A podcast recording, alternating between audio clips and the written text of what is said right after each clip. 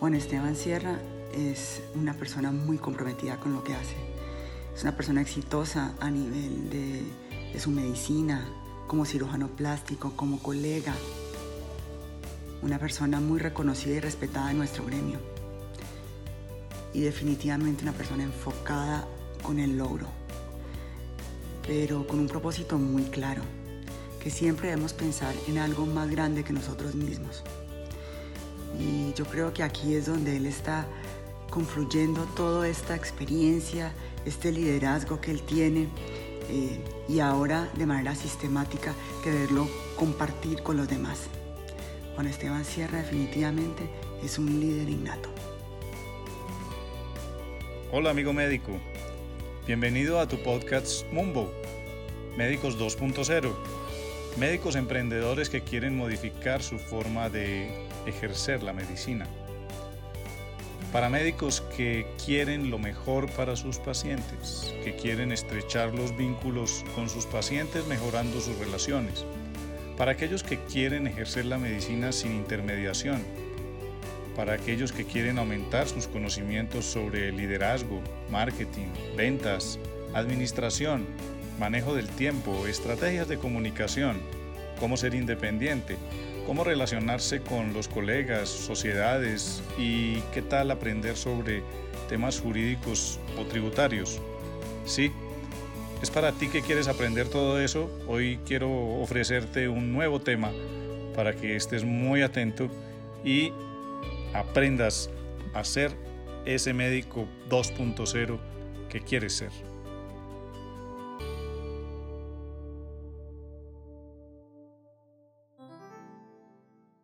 Bien, muy buenas noches. Eh, quiero darle las gracias a todas las personas que aceptaron esta invitación la noche de hoy.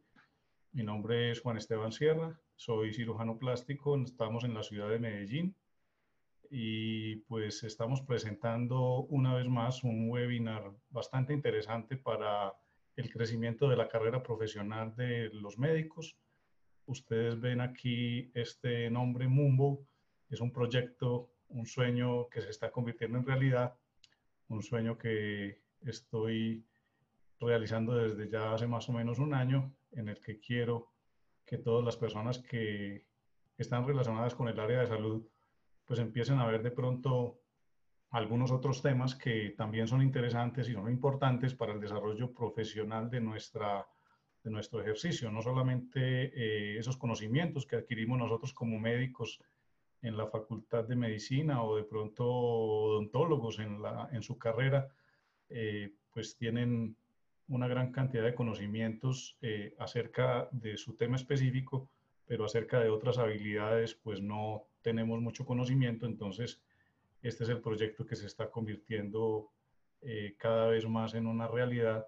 Y tanto es así que recientemente he tenido la oportunidad de realizarles a algunas personas que lo han solicitado y a dos personas que tuvieron la suerte de ganarse dos consultorías, pues ya les hemos realizado esas eh, consultorías en los últimos días eh, con gran satisfacción de parte mía y de parte de ellos también. Hemos tenido médicos generales que han tenido esa asesoría como les decía, son más o menos unos ocho médicos que hemos asesorado hasta ahora, algunos en el inicio de su carrera y otros eh, están en una edad más avanzada, digamos, ya tienen unos negocios muy organizados. También hemos, hemos tenido de oportunidad de darles algunas, algunas pautas de, de manejo y alguna orientación que creo que las, les ha sido de, de gran utilidad y ustedes van a tener oportunidad de tener los testimonios de ellos en, en días próximos. Quería eh, mencionarles algunas cosas antes de comenzar. Aquí ven ustedes, ese es nuestro logotipo.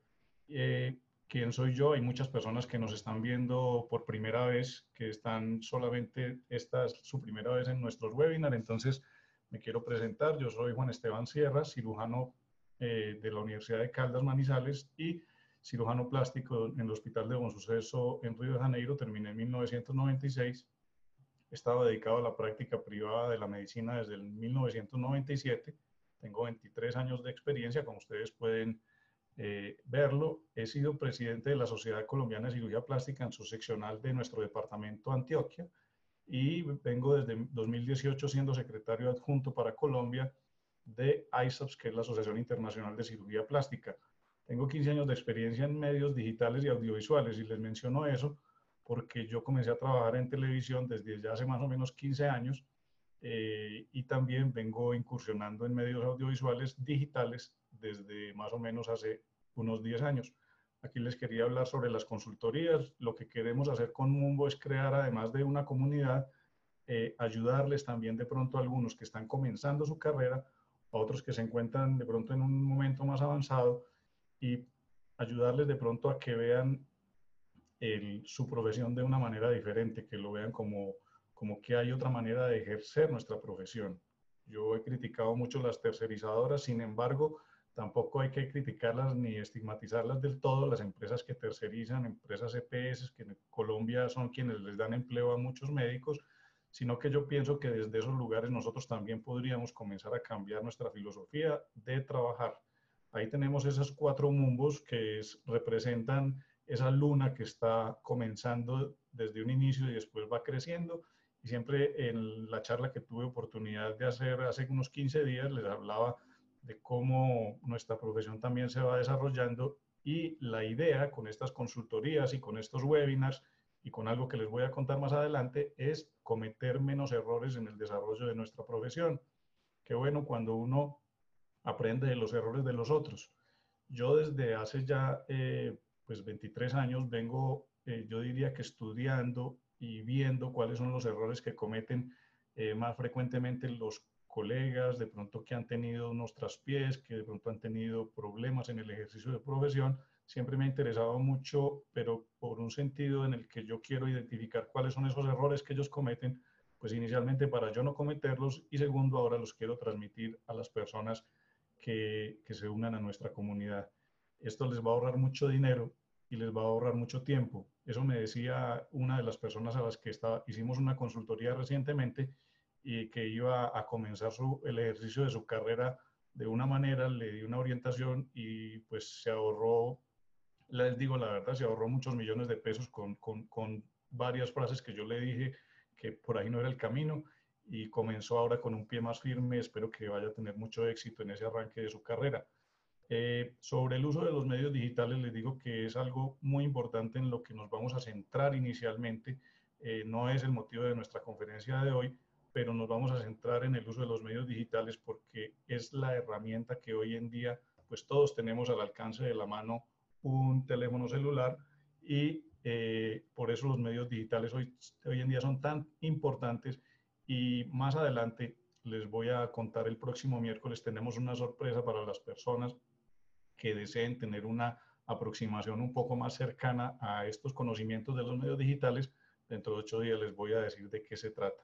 Por el momento les diría que si alguno de ustedes quisiera tener alguna asesoría, alguna consultoría, me pueden escribir al correo eh, director.mumbo.org y por ahí les voy a estar eh, contestando y diciéndoles cómo se desenvuelve o cómo se desarrolla esa, esas, esas consultorías.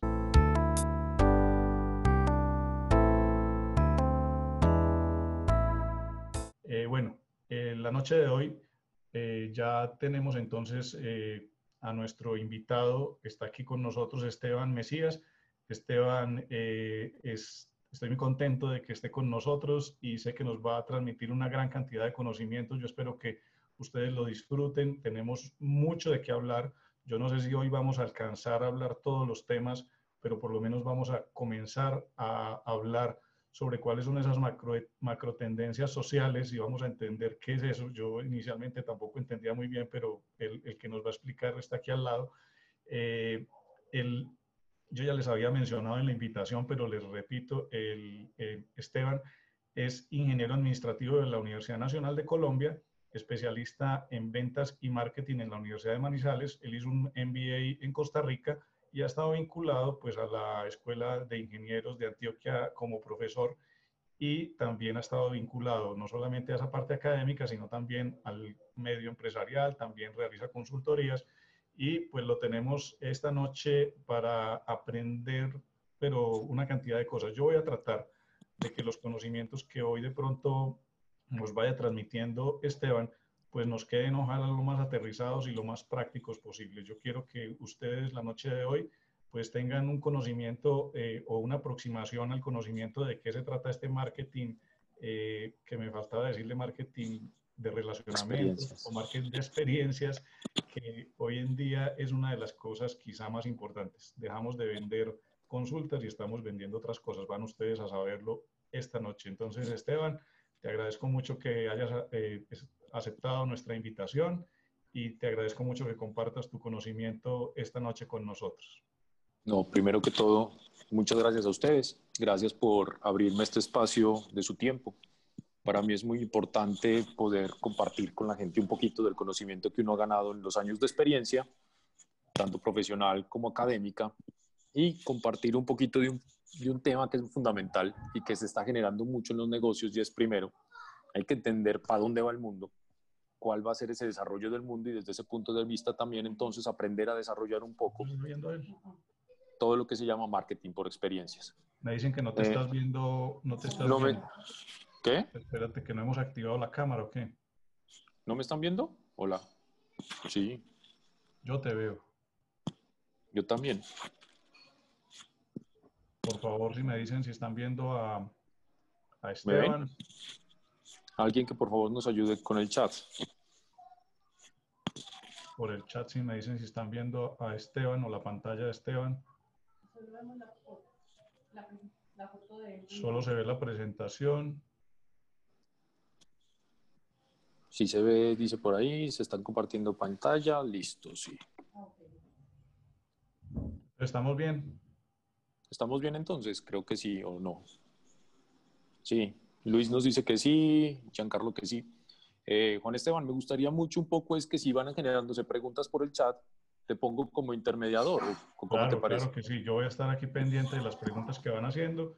Y si, también tienes, y si quieres meter la cucharada, bienvenido sea que más que un monólogo, me gusta que este tipo de conversaciones sea más de tipo conversado, más de tipo charla, que, que sea un monólogo. ¿Listo? Yo enciendo la cámara cuando tenga alguna pregunta. Si me ves ahí, haces una pausa y, y, entras. ¿Ok? Listo. Se ve la foto, dicen por ahí. Listo. No sé entonces. la cara tuya, el video tuyo no lo están viendo, según entiendo. No. Sí, deberían. Pues ahí lo apagué, ahí lo volví a prender. Yo sí te veo. No entiendo por qué las otras personas parece que no te ven. Bueno, ¿qué puede ser? ¿Qué puede ser? No sé. Pues por lo general funciona bien. Esteban es una foto. Ah, lo que pasa es que como está... Lo que pasa es que como está por dos lados, puede ser eso, ¿o qué? Vamos a ver si compartiendo. Unos dicen que sí se ven, otros que no. Hagan, por favor, traten de poner o de hacer una forma y es eh, arriba en opciones dice que mirar la gente que tiene la cámara prendida, que esa es la forma más fácil. ¿Listo? Total, yo creo que empecemos, creo que vamos hablando, creo que, vamos, adelantando. Listo. La noche de hoy tenemos tres, tres, temas importantes. Vamos a pasar primero por qué son las macrotendencias sociales, las macrotendencias de consumo. Vamos a hablar un poquito, no mucho, no nos vamos a detener mucho en lo que son los millennials y los centennials. Y por último vamos a hablar del marketing de experiencias. Eh, espero entonces que vamos pasando cada uno de los temas y se vamos desarrollando cada tema según su grado de cómo nos vamos a interrelacionar lo uno con el otro, para llegar a un punto en el cual vamos a mirar que hoy no se vende un producto, no se vende un servicio en sí frío, sino que se vende una experiencia. Se vende algo mucho más grande, algo mucho más complejo que solamente la simple atención o que solamente la simple consulta, poniéndole en temas de ustedes. ¿Qué es lo importante de las macrotendencias? Las macrotendencias, por lo general, afectan los modelos de negocio. ¿Y por qué afectan los modelos de negocio? Empecemos que en el mundo existen una serie de modas. Las modas pueden duran alrededor de entre tres meses y seis y un año. Y estas modas muchas veces entonces se van generando, se van volviendo más grandes y cada vez contra más grandes se vuelven, se van volviendo tendencias. Una tendencia dura entre un año y tres años y se convierten después en macrotendencias. Y cuando hablamos en macro tendencias, empezamos a hablar entonces es ya de comportamientos o de incidencias que van a generar un cambio en el comportamiento de la, de la población. Existen innumerables autores pero digamos que cuando uno toma 5, 6, 7 autores, llega más o menos a que existen ocho grandes macrotendencias. La primera, la primera macrotendencia está asociada al envejecimiento poblacional. La segunda macrotendencia es un pedazo, un cambio, un cambio climático y la sostenibilidad. Ya después vamos a darle suma a cada una de estas. Un tercer cambio es un mundo urbano, la hiperconectividad. Hace poco, hace unos años, nunca nos hubiéramos pensado que podríamos estar haciendo una conferencia en la que donde todos estuviéramos de forma remota. Por lo general siempre estábamos en un auditorio, en un salón reunidos y ahí hacemos una conferencia. Hoy las conferencias son desde cualquier parte, podemos estudiar, conectarnos y estar desde cualquier parte del mundo. Una tendencia muy fuerte, pero muy fuerte que se está viendo en estos países, sobre todo en los desarrollados, que es la transparencia. Tenemos una parte de un futuro incierto, una parte que todos somos ciudadanos del mundo y por último la personalización y el individualismo, que es un poco contradictorio con algunas cosas, pero que es lo que, lo que genera un tipo de cultura en donde espero que todo sea desarrollado para mí. La parte del envejecimiento poblacional creo que para nadie es un tabú, la gente se está envejeciendo, cada vez la tasa de natalidad es menor, sobre todo en los países desarrollados, y eso está ocasionando que la gente se envejezca que la gente cada vez sea mayor, tenga otras necesidades y que por lo tanto cada vez más gastarán más en servicios de salud. La gente quiere verse joven, quiere estar joven. Y, ocurre un efecto muy complicado y es, la población humana, ¿cuántos años van a vivir dentro de 10 años o 20 años? ¿Cuál va a ser la media o la esperanza de vida? Muchos autores hablan que la esperanza de vida va a ser de 100, 120 años y que por lo tanto nos tenemos que repensar como individuos y como familia y que no podemos estar pensando que desde los 20 años vamos a estar casados porque vamos a ser 80 años esposos y vamos a ser 70 años papás. Entonces todo este envejecimiento poblacional también genera, y para ustedes puede ser muy importante, es que como nos queremos ver bien, nos queremos ver y sentir bien, que es muy importante, para ustedes como médico, entonces van a empezar a crearse y generarse nuevos servicios de salud, servicios cada vez más acorde a que a esa tendencia de sentirse bien, esa tendencia del wellness, y que por lo tanto entonces lo que se van a empezar a ofertar son otra cantidad de servicios. Esto además, ¿qué, ocurre? Y es que la balanza definitivamente se está invirtiendo, eh, cada vez vamos a ser más viejos, pero no vamos a ser más viejos ni mentalmente ni físicamente, vamos a estar más enteros. Y es hace unos años la esperanza poblacional en nuestro país era alrededor de los 50, 61 años. Yo y una persona de 70 años es joven, de 80 años está entera. Entonces, tenemos que ir pensando en cómo la población se está envejeciendo, pero a la vez que se envejece, está mucho mejor y quiere seguir estando mucho mejor. Gracias a ustedes, porque la mayoría de esto es gracias a los avances de la medicina. El cambio climático y la sostenibilidad, ustedes dirán, ya bien, ¿qué me puede afectar mi negocio? Y es, pues sí, cada vez van a generar otro tipo de enfermedades muy complejas por el cambio climático. Cada vez vienen otro tipo de enfermedades relacionadas con la polución. Ya a la vez se va a generar un pedazo muy complicado y es que la gente va a empezar a buscar productos sostenibles, de bajo impacto y que sean naturales. Ya vemos tendencias de cómo la gente cada vez más empieza a decir no quiero químicos, no quiero fármacos, ¿sí? Están buscando cosas naturales, naturalistas. Entonces eso es importante entender cómo además nos va a afectar. Y es, si esto así está el mundo comportándose, yo tengo que tener la capacidad de interpretar cómo se está comportando el mundo para que entonces los servicios que esté ofreciendo, si están relacionados con estas tendencias, ¿qué va a generar? Va a generar demanda y va a generar consumo porque está alineado a lo que la gente está empezando a pensar.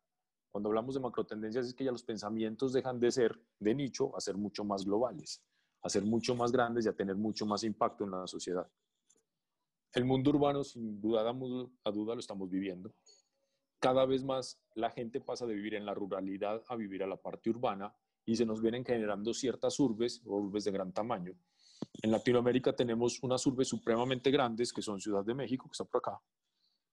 Eh, aquí que tenemos Sao Paulo, Y tenemos también unas urbes grandes en Buenos Aires por acá, Bogotá y Lima son muy grandes. Miren que, a diferencia de muchos de los países europeos, las ciudades no son tan grandes, en Colombia cada vez más vemos que la gente migra y que se nos convierte en las ciudades más grandes. Esto implica otros cambios, esto implica otro cambio de mentalidad, la gente necesita o quiere otras cosas, ¿sí? Y además de que quiere que necesita otras cosas, las megaciudades entonces además nos empiezan a generar barreras, barreras tanto geográficas como demográficas, que nos hace pensar entonces cómo vamos a desarrollar nuestros servicios para que sean fáciles de consumir dentro de esta gran urbe, dentro de este gran mundo.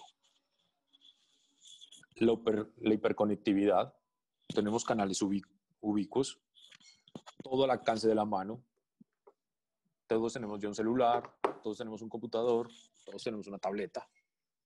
Estamos hiperconectados, nos inunda de información. Lo que pasa hoy, hoy en China,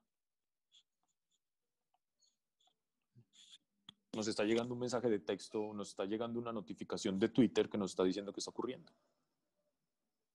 Aligado a esa gran hiperconectividad viene un tema muy importante que es la transformación digital, en donde los negocios pasan a ser análogos, por así decirlo, o de escritura, a ser todo digital, en donde además el consumidor desea tener digitalidad.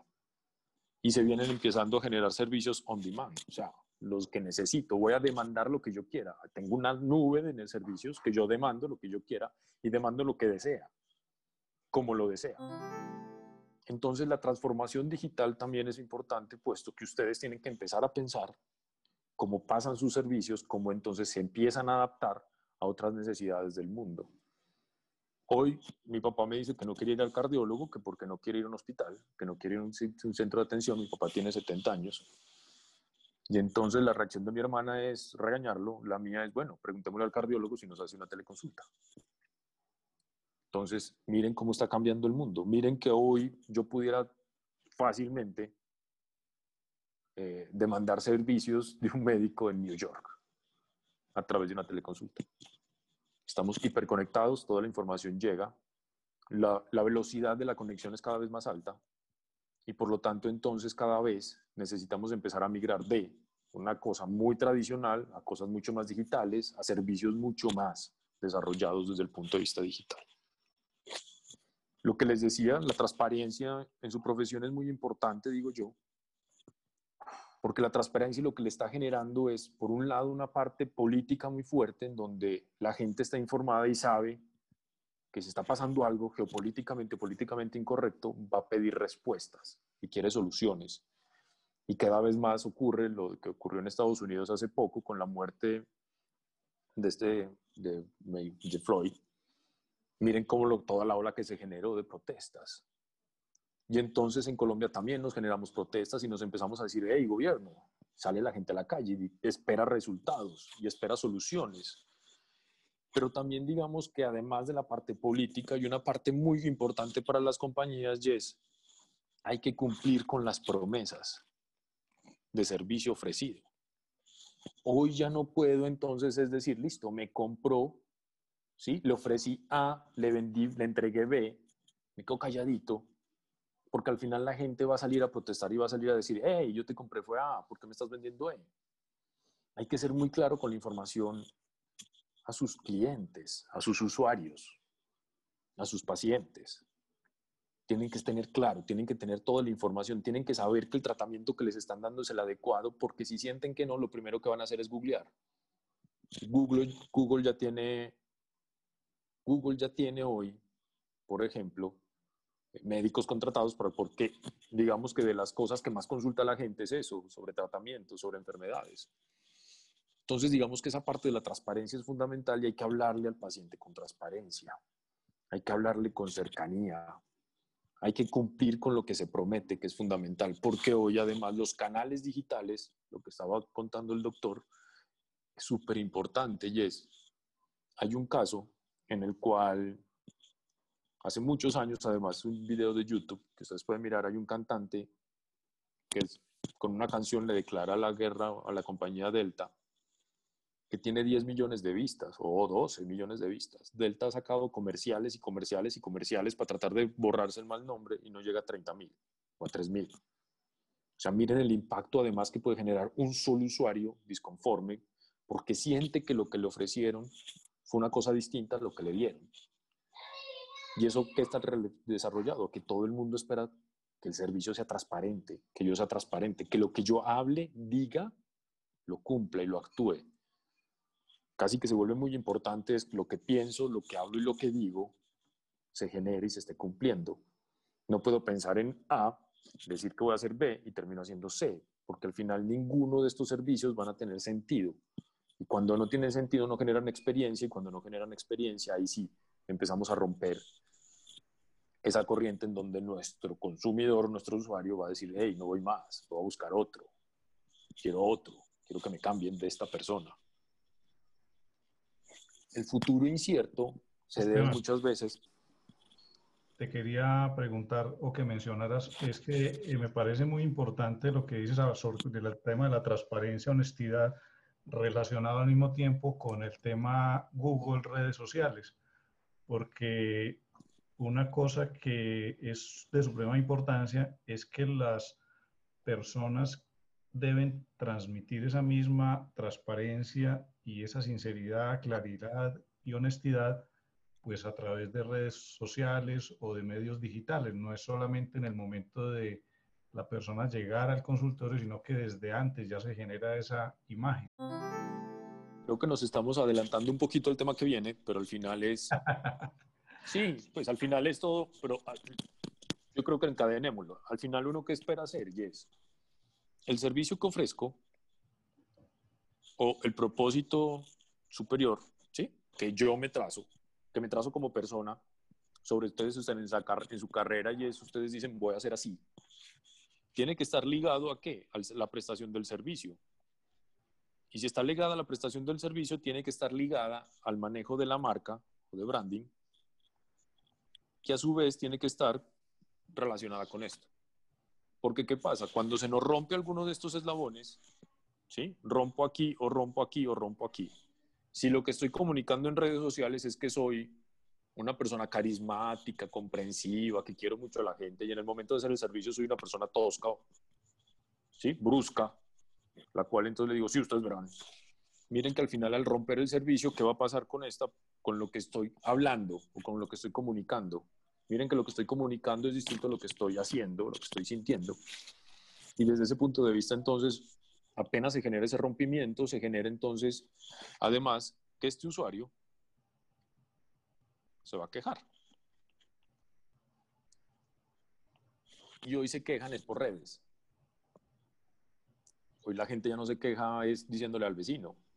Hoy se queja escribiendo un, un mensaje en Instagram, un mensaje en Twitter, ¿sí? Y además se lo escribe en el muro suyo, donde usted tiene sus 20 mil seguidores, sus 15 mil seguidores, sus 5 mil seguidores, Además, él tiene 5.000 seguidores y la información se empieza a viralizar. Y entonces hablamos de cómo además se interrelaciona con esta parte. Y entonces mira el que al final se rompe y fácilmente entonces, porque usted pudo haber tenido un mal día, ¿sí? Entonces rompe con toda su expectativa, con todo su negocio, con todo lo que estaba haciendo.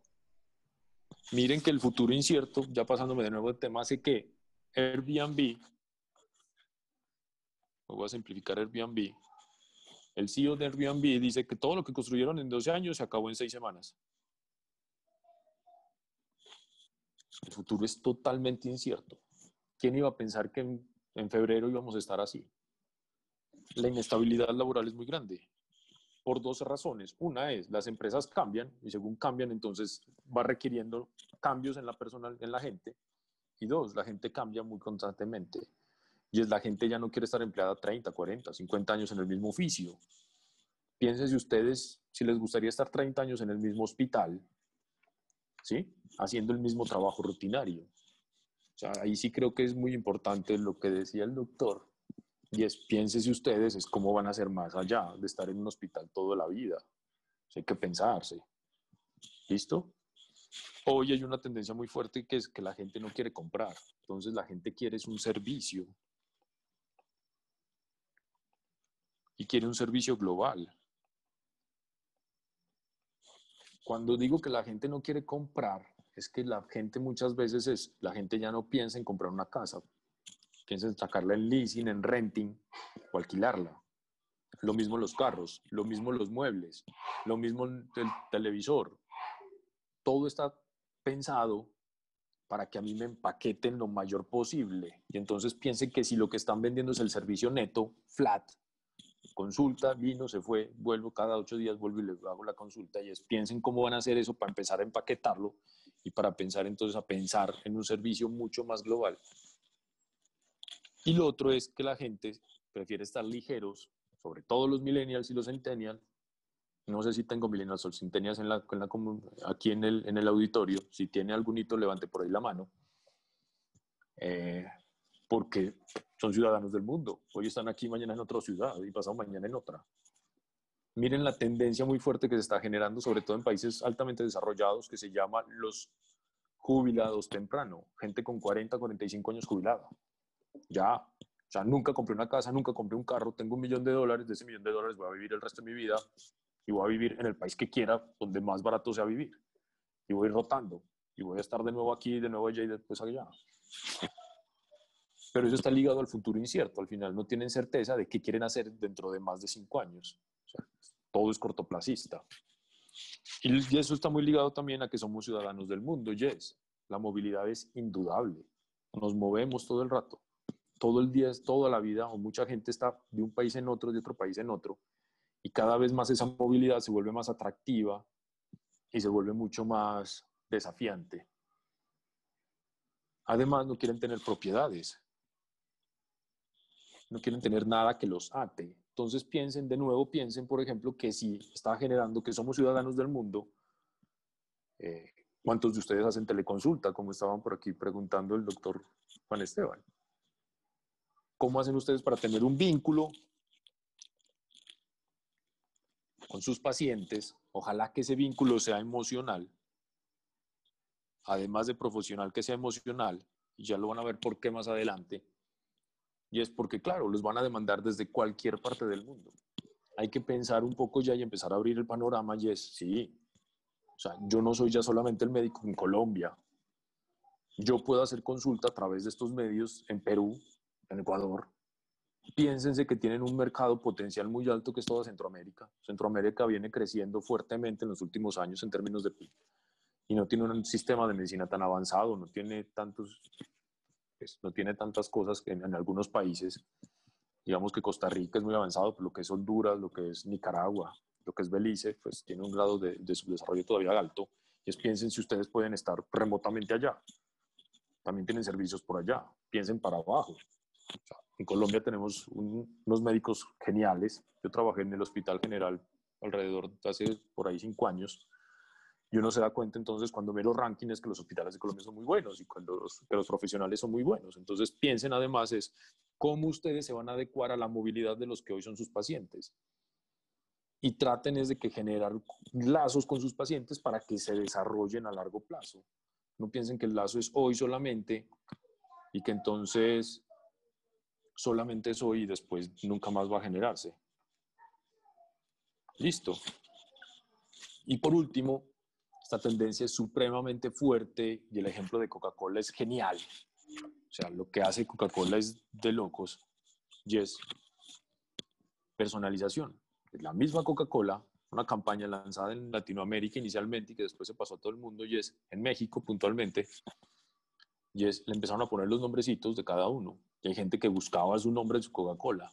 Miren que es un producto totalmente genérico, es el producto que tiene más años, yo creo, en el mundo actualmente. Es un producto que todavía no alcanza a llegar al, al declive completo, se reinventa cada rato. Pero miren entonces cómo con detalles chiquitos se logra personalización. Miren entonces que lo que la gente quiere y busca es que tenga la camisa única, mi camisa, hecha para mí, así no sea hecha para mí, pero que la sienta como hecha para mí. Entonces las marcas tienen que aprender a masificar, pero con detalles personalizados, que se les vuelve un desarrollo supremamente grande, es complejo, pero que además esa personalización le está dando la conexión que necesita con el cliente. Y digamos que la conexión es súper importante. Y esa conexión es la que genera que a largo plazo el consumidor me siga prefiriendo y me siga consumiendo. Entonces piensen ustedes, si tienen un servicio genérico, si tienen un servicio igual para todo el mundo, piensen cómo le empiezan a dar toquecitos de personalización. Y el toquecito de personalización puede ser tan simple como Hombre, cada vez que la persona entre, mi secretaria se sabe ya el nombre del señor o está viendo en un computador la foto del señor que tiene cita hoy y lo saluda por el nombre. Le pregunta qué desea tomar. Piense que hay cosas tan simples como tener una cafetera dolce afuera o una cafetera en expreso para que la persona pueda tomarse el café que quiera. Son toquecitos, pero toquecitos que hacen que el servicio se sienta personalizado que la persona sienta que es para mí. Mire, yo, él sabía que yo quería esto. Tenemos que empezar a conocerle los gustos a la persona porque con esos gustos entonces vamos a generar esos toquecitos de personalización que nos van a generar esa conexión y que al largo plazo nos va a generar los clientes. Y como les decía, si no logramos tener unos servicios adecuados a lo que está pensando la gente y a lo que quiere la gente y para dónde va el mundo, definitivamente en un futuro cercano, lo que hoy estamos vendiendo no lo vamos a vender mañana. El caso más simple o lo más fácil que hay es, acuérdense de Blackbuster, si no a mí me tocaban unas propagandas de Betatonio que creo que existían en Bogotá, que era Betatonio. Piensa en Kodak y es, hombre, no puedo luchar contra la transformación digital, no puedo ir contra todavía querer vender análogo. Mire lo mismo que le pasa a Sony con su beta o lo que le pasó a Sony con su Super HD. Pues hay cosas en las cuales el mundo va avanzando. Ya no existen CDs, ya no existen USBs, el mundo cambió. La medicina también tiene unos problemas, pues unos, unos grandes desarrollos mundiales y son Primero, la inteligencia artificial vino para quedarse. Y ustedes lo que tienen que aprender es cómo sacarle jugo. Porque es que usted remotamente pueda tener monitoreado a su paciente para saber entonces cómo le genera otros servicios. Los celulares vinieron para quedarse con todos sus gadgets que nos dan información y nos dan información constantemente. Entonces hay que pensar es cómo los voy a utilizar. No piensen que son mi competencia, es cómo los voy a utilizar para mi servicio. La telemedicina es un hecho. Yo me acuerdo, a mí yo creo que la telemedicina es igual como cuando a mí me tocó la primera sistematización de historia clínica, y es que todos los médicos estaban furibundos en el hospital que trabajaba en Manizales, en la clínica. Y a los tres meses se fue la luz, y entonces ya ahí sí estaba furibundos, era porque se fue la luz y que ya no querían trabajar porque no querían volver al lápiz o se dañó el servidor, creo que fue, y entonces se nos volvió, el plan de contingencia se volvió supremamente complicado. Y entonces la telemedicina va a venir. Lo importante es entender cómo yo, cómo ustedes la van a hacer. Porque no puede ser que la hagan con una cámara apagada, sin estar viendo al paciente, sin prestarle atención, y entonces le tienen que hacer desarrollar, miren lo que está haciendo aquí. Él está diciendo, tóquese, mírese, desarrollo, siéntase, mire lo que está pasando, mire que además tenemos todo este montón de gadgets, las pulseras, los relojes inteligentes, los celulares, todos nos miden pulso, pulsión, los están midiendo cantidad, eh, ritmo cardíaco, nos están midiendo un montón de variables que nos puede servir o que les puede servir para poder personalizar el servicio y dos, para generar servicios de avanzada. Y lo otro que se viene muy fuerte es la robótica y la automatización de las cosas, que, nos, que va a hacer cambiar muchos servicios y va a hacer pensar algunas cosas de otra forma. O sea, operar remotamente va a ser una realidad. Hoy es una realidad, pues tiene sus, sus cosas un poco complejas, pero piénsenlo. Y empiecen a pensar cómo ese mundo va a cambiar, o cómo ese mundo está cambiando las demandas que están generando. Y cómo esas demandas yo las estoy supliendo. Yo las estoy desarrollando. Porque igual, insisto, Yes, usted puede tener un servicio hoy exitoso, pero si el mundo va para allá y yo voy para acá, en el futuro no lo voy a tener. Y si yo no estoy acorde a las tendencias que están pasando en el mundo, si yo no estoy teniendo acorde estas 10, estas 8, que son las muy básicas, son muy genéricas, hay alrededor de otras 8 que vienen por ahí desarrollándose muy fuerte. Y hay otras que son las tendencias tecnológicas que van por otro lado, que son también muy fuertes. Es ¿será que en el futuro tengo servicios? ¿Será que en el futuro lo voy a hacer? Y dos, el que hoy hace las cosas bien, el que hoy sabe para dónde va, le genera que va a tener una gran demanda y una gran fuerza en el mercado. Y esa concentración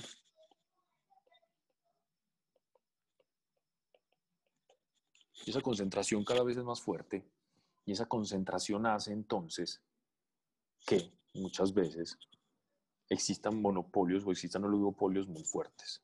Hoy el que pega primero pega más duro, no pega dos veces, sino que pega por ahí diez veces. Entonces piensen cómo se van a empezar a montar en esa nube, en esas corrientes que vienen, desarrollándose y impulsándose el mundo, y que por lo tanto ustedes las tienen que abordar.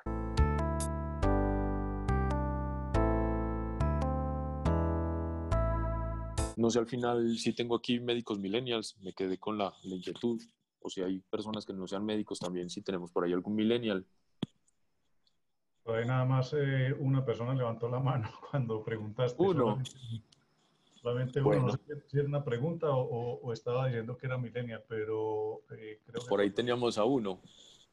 No sé si me van siguiendo el ritmo, no sé si me van siguiendo el hilo, pero pues la idea es que lleguemos a una, una conclusión muy fuerte y es cómo entonces vamos a, a, plantear desde el punto de vista experiencial todo un servicio acorde a lo que queremos vender.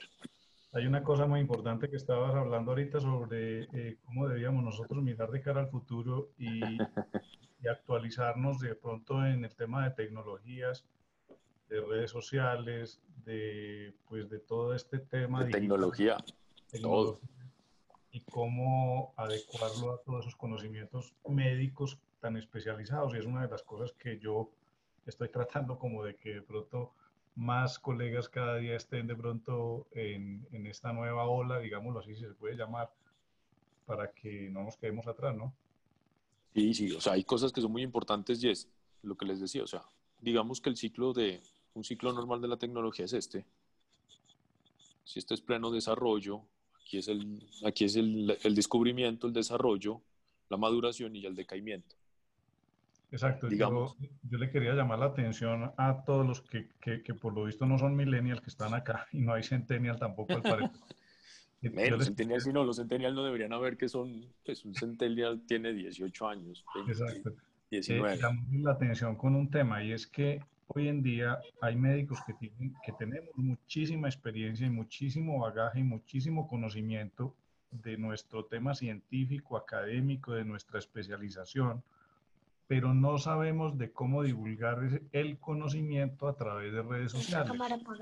Muchas veces llegan personas muy jóvenes con conocimiento y a veces sin ningún grado de especialización y a veces sin ningún estudio y empiezan a ser la fuente de información de la comunidad.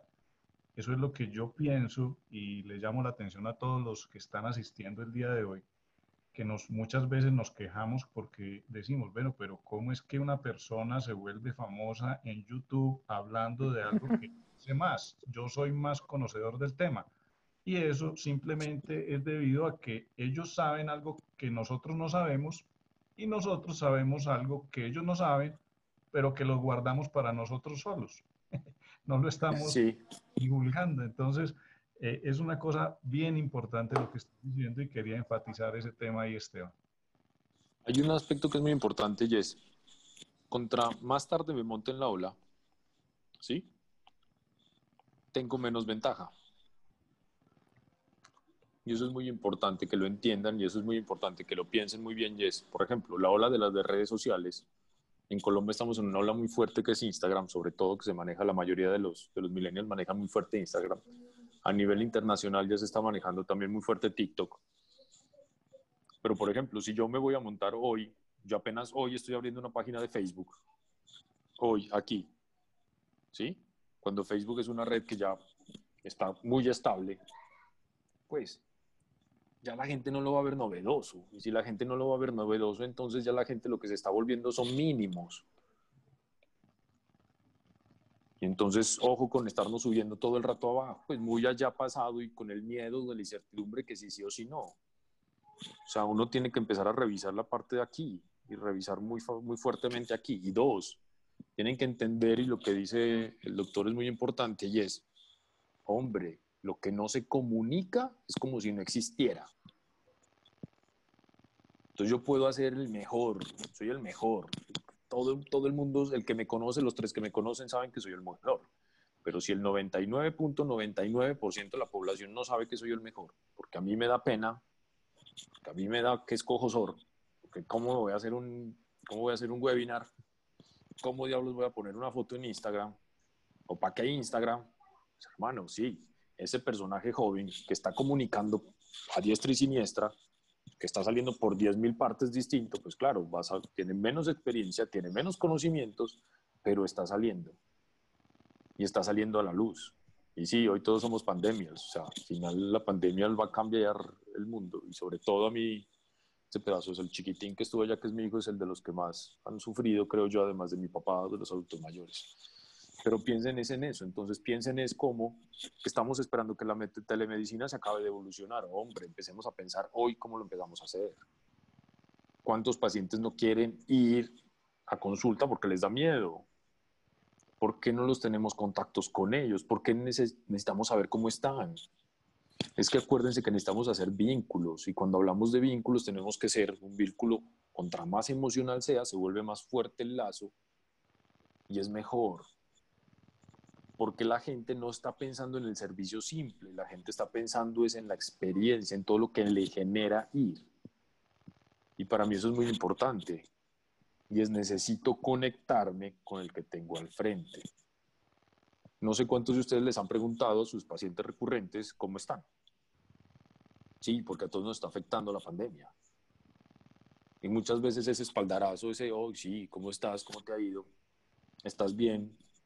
Generes ese vínculo en el cual ve, le importo, le intereso. Están sintiendo que el servicio es así, es personalizado, que está ligado a lo que la gente o la comunidad hoy está planteando y espera. Cada vez más queremos para nosotros o lo que creemos que se nos represente a nosotros. Y entonces personalizamos los carros, personalizamos el celular, personalizamos, etcétera, etcétera, etcétera. Porque es por eso mismo, lo queremos único, solamente para nosotros. Entonces piensen cuántos de ustedes han llamado o les han mandado un correo, o les han mandado un mensaje de texto o de WhatsApp preguntándoles a sus pacientes recurrentes cómo están, cómo les ha ido, si están bien, si tienen algún familiar, si les dio el coronavirus, en qué les pueden ayudar. Entiendan que además el, para mucha gente el médico es una conexión y dependiendo del tipo de medicina es una conexión además que tiene un pedacito pues más ligado a la psicología.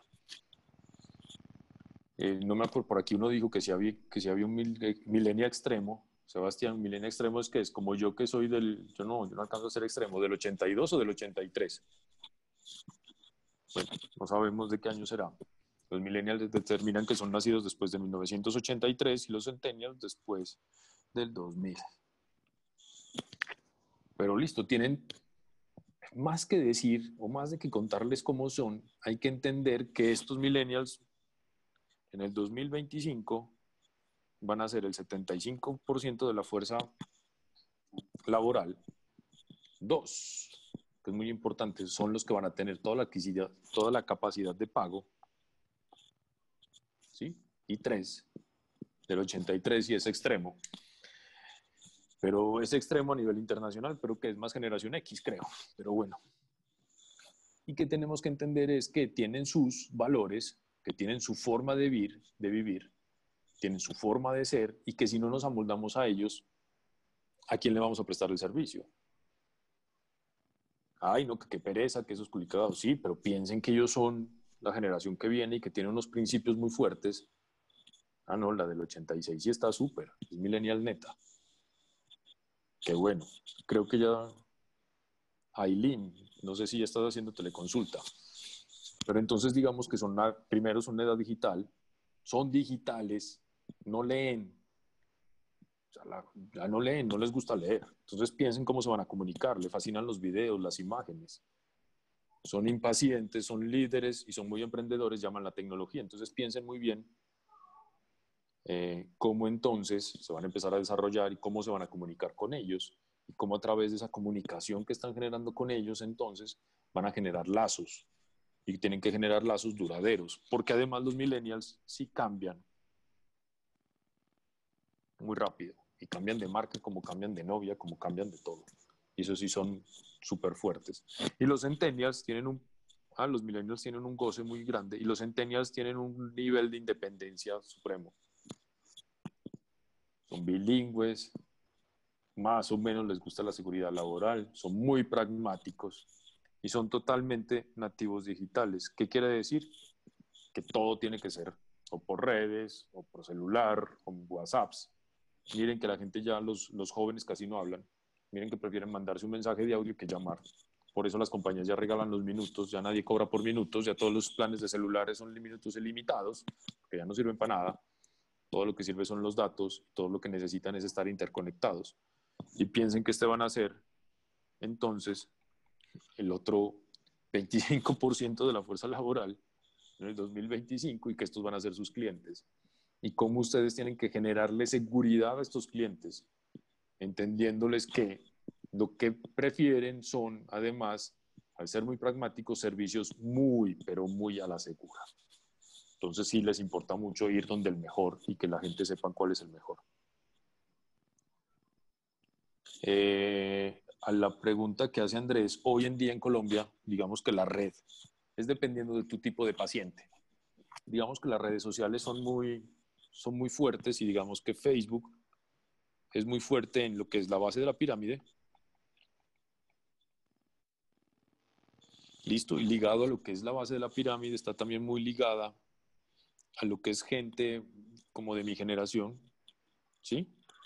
Del 80 como para abajo, ¿sí? Instagram es la red social de los millennials y un poco también de la generación X. En Colombia la red que manda es Instagram, ¿sí? En Colombia la red más fuerte, la red donde mayores inversiones se hacen y donde la gente más busca y, trata de conectarse es Instagram. Y la otra red que es muy fuerte es Twitter para la gente un poco ya más adulta. Porque por Twitter entonces también tiene un lazo muy fuerte y es una generación que es un poquito más ya cuarentona para arriba, es muy twittera. Pero hoy, dependiendo de la comunidad a la que te quieras dirigir, creo que es muy importante también tener certeza de qué red vas a, vas a, vas a tener. Yo soy muy crítico con algunas cosas que dice la gente y es hoy todo el mundo tiene que tener un e-commerce y lo manda a sacar e-commerce como locos. Y saca e-commerce y todas las empresas sacan e-commerce. ¿Y a quién le van a vender? ¿Cómo van a comunicar el e-commerce? ¿Qué experiencia va a tener el e-commerce? Eso no es comprar Shopify y al otro día arrancar. Eh, porque depende del segmento del cliente, pero depende de a quién le estoy enfocando el negocio, le tengo que saber dirigir una comunicación. Y en serio, o sea, y es muy diciente. O sea, usted, por ser una persona de 65 años, ¿para qué le, si, si usted es un geriatra y lo que quiere es generarle comunicación a, a los viejitos, pues por Instagram no lo va a hacer. O sea, por Instagram no va a llegar. Piense que por Instagram le puede llegar a los nietos o a los hijos, pero no sé hasta dónde le va a llegar a la, a la publicación. Y es, hay que tener muy claro que es, todos estos son medios de desarrollo y que tenemos que saber claramente cuál es nuestro target para poder enfocarlos muy fuerte. Los retos del mercado. Digamos que esta es una frase muy fuerte y es, en contraste con el marketing tradicional, el marketing por experiencia lo que trata es de generarle experiencias al cliente, ¿sí? Que no son otra cosa que generar estímulos que se provocan en los sentidos, en el corazón y en la mente. Entonces, cuando hablamos de esto es generar conexión. Y el rey del marketing por experiencia se llama Disney. Miren que cuando uno va a Disney, entonces está en un ambiente, en una atmósfera en la cual entonces todo se desarrolla buscando esa familiaridad, esa alegría, esa conexión emocional. ¿Y por qué pasamos de vender un marketing tradicional, un marketing muy ligado a vender un producto, a vender una promoción? Es porque cada vez más se nos vuelve más complejo vender cada vez más ese consumidor es más crítico y si es más crítico, entonces necesito generarle más canales de lazos. Y tercero, el consumidor de hoy es muy infiel. Entonces, si yo no estoy atado, si yo no estoy muy conectado emocionalmente, si no, yo no le genero esos vínculos a ese consumidor, entonces lo va a perder. Entonces es muy importante que piensen es si están vendiendo o cómo están comunicándose si lo están comunicándose de una manera totalmente genérica, sí hay una cosa muy importante y es que me quiero vender y pongo en, Instagram que soy el mejor, que soy el de la última tecnología y llego al consultorio, que era lo que hablábamos ayer, doctor Yera, y me encuentro con un tándem viejo de cuero, café, oscuro. Tiene relación. Miren que al final hoy, hoy, tengo que tener totalmente relacionado lo que estoy comunicando con el servicio que estoy prestando. ¿Sí? Pero además, cuando hablo del servicio es cómo lo estoy vendiendo y entonces tengo que pensar que mi sala de espera comunica. Tengo que pensar que mi consultorio comunica, que la pared que tengo atrás comunica, que la comunicación no verbal es más del 93% de la comunicación de las personas. Entonces, si yo tengo una persona al frente y le digo, sí, estoy muy interesado, y le hago mala cara, yo me estoy vendiendo como el mejor, ¿me creen? ¿Qué va a salir a decir la persona? ¿Qué va a pensar? ¿Qué va a pensar de ese servicio? Es ojo.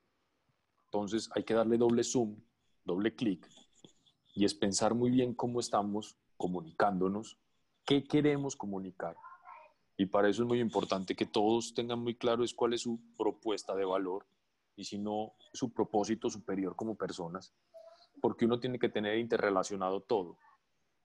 Y cuando hablamos de transparencia también es lo que ocurre. Entonces hay empresas que dicen que son muy transparentes, que son muy amigables con el ambiente y que son lo mejor con el ambiente.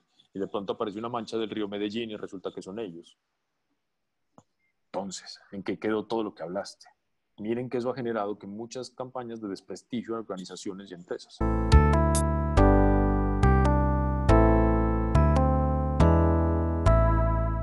Interrupción. Hay una cosa que es muy importante y es que nosotros, pues eh, este webinar es para médicos, eh, creo que la mayoría puede que sean cirujanos plásticos, no sé realmente. ¿Cuántos hay cirujanos plásticos?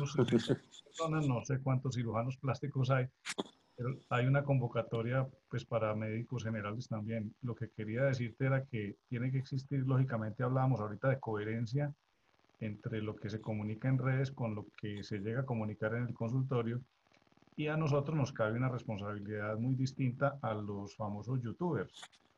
Pues digo yo porque ellos, los youtubers y todas estas personas que se vuelven famosas en redes, pues no tienen, digamos, ningún grado de responsabilidad con lo que están diciendo. Ellos simplemente van lanzando eh, pues, algunas cosas que ni saben, sino que simplemente las van diciendo.